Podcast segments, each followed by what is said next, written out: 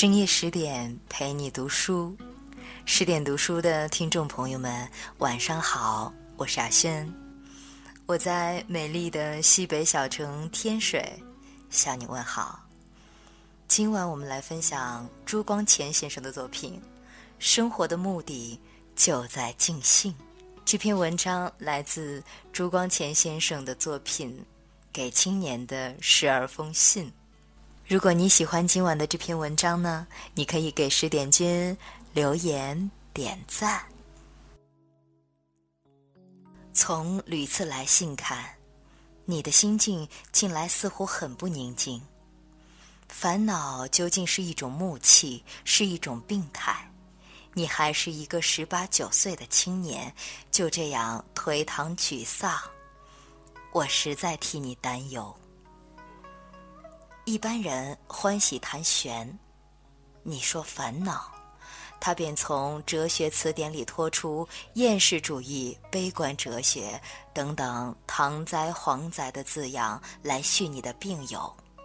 我不知道你感觉如何，我自己从前仿佛也尝过烦恼的况味，我只觉得忧来无方，不但人莫知之。连我自己也莫名其妙。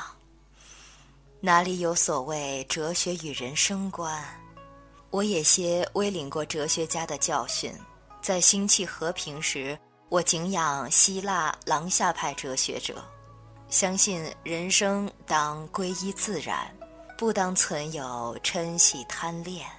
我敬仰托尔斯泰，相信人生之美在幼与爱。我敬仰布朗宁。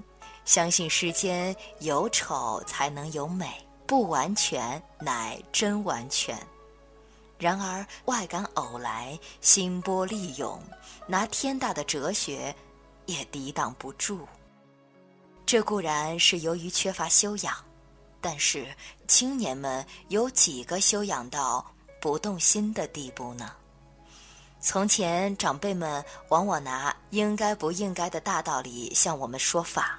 他们说，像我们这样一个青年，应该活泼泼的，不应该暮气沉沉的，应该努力做学问，不应该把自己的忧乐放在心头。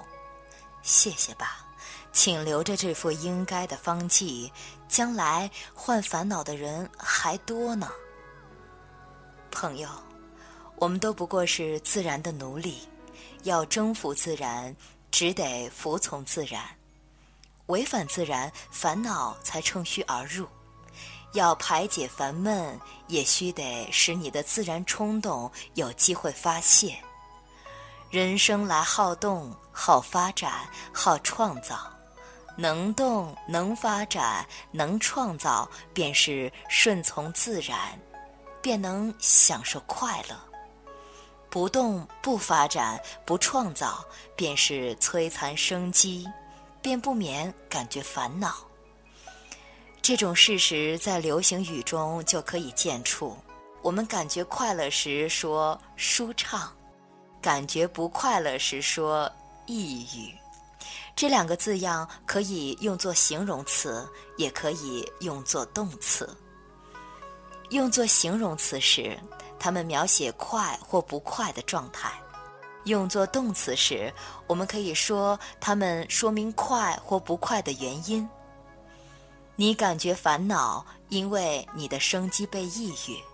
你要想快乐，须得使你的生机能舒畅、能宣泄。流行语中又有闲愁的字样，闲人大半易于发愁，就因为闲时生机静止而不舒畅。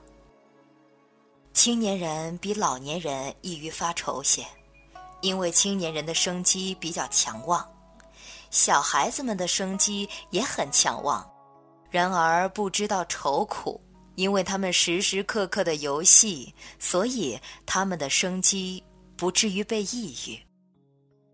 小孩子们偶尔不很乐意，便放声大哭，哭过了，气就消去。成人们感觉烦恼时，也还要拘礼节，哪能有你放声大哭呢？黄连苦在心头，所以欲绝其苦。歌德少时因失恋而想自杀，幸而他的文姬动了，埋头两礼拜，铸成一部《少年维特之烦恼》。书成了，他的气也泄了，自杀的念头也打消了。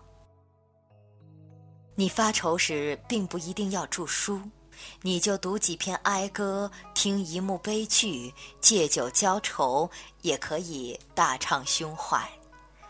从前我很疑惑，何以剧情愈悲而读之愈觉其快意？近来才悟得这个谢与欲的道理。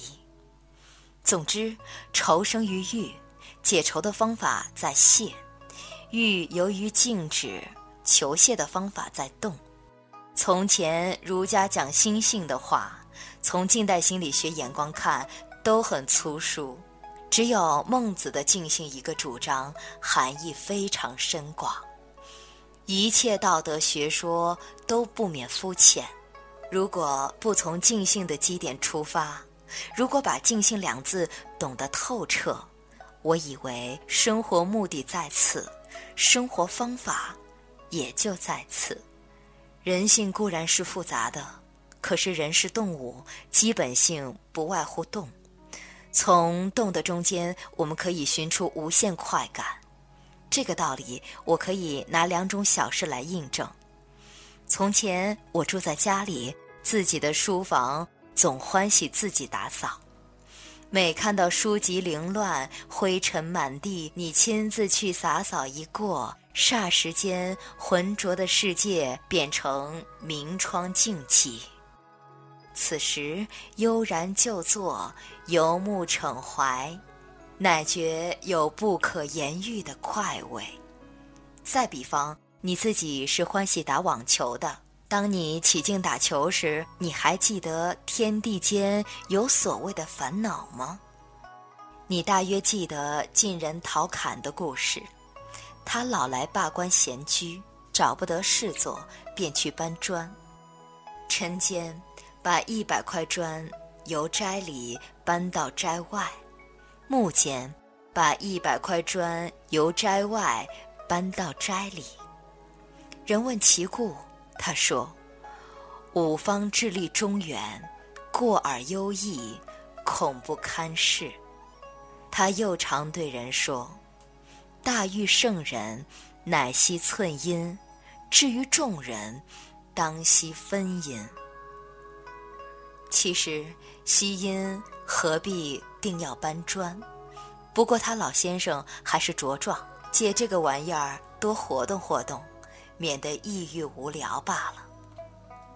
朋友，闲愁最苦，愁来愁去，人生还是那么样的一个人生，世界也还是那么样的一个世界。假如把自己看得伟大。你对于烦恼当有不屑的看待。假如把自己看得渺小，你对于烦恼当有不值得的看待。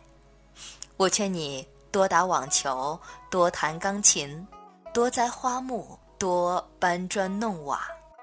假如你不喜欢这些玩意儿，你就谈谈笑笑，跑跑跳跳，也是好的。就在此祝你谈谈笑笑，跑跑跳跳。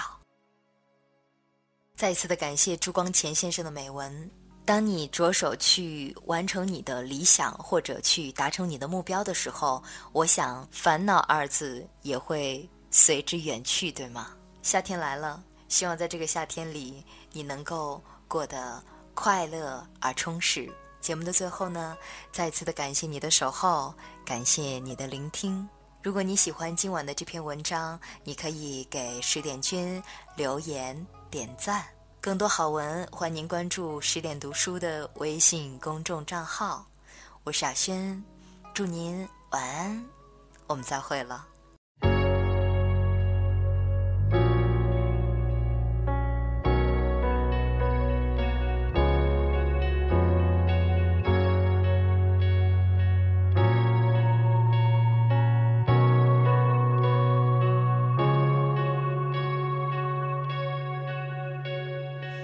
是你的面孔带给我是笑容在我哭泣的时候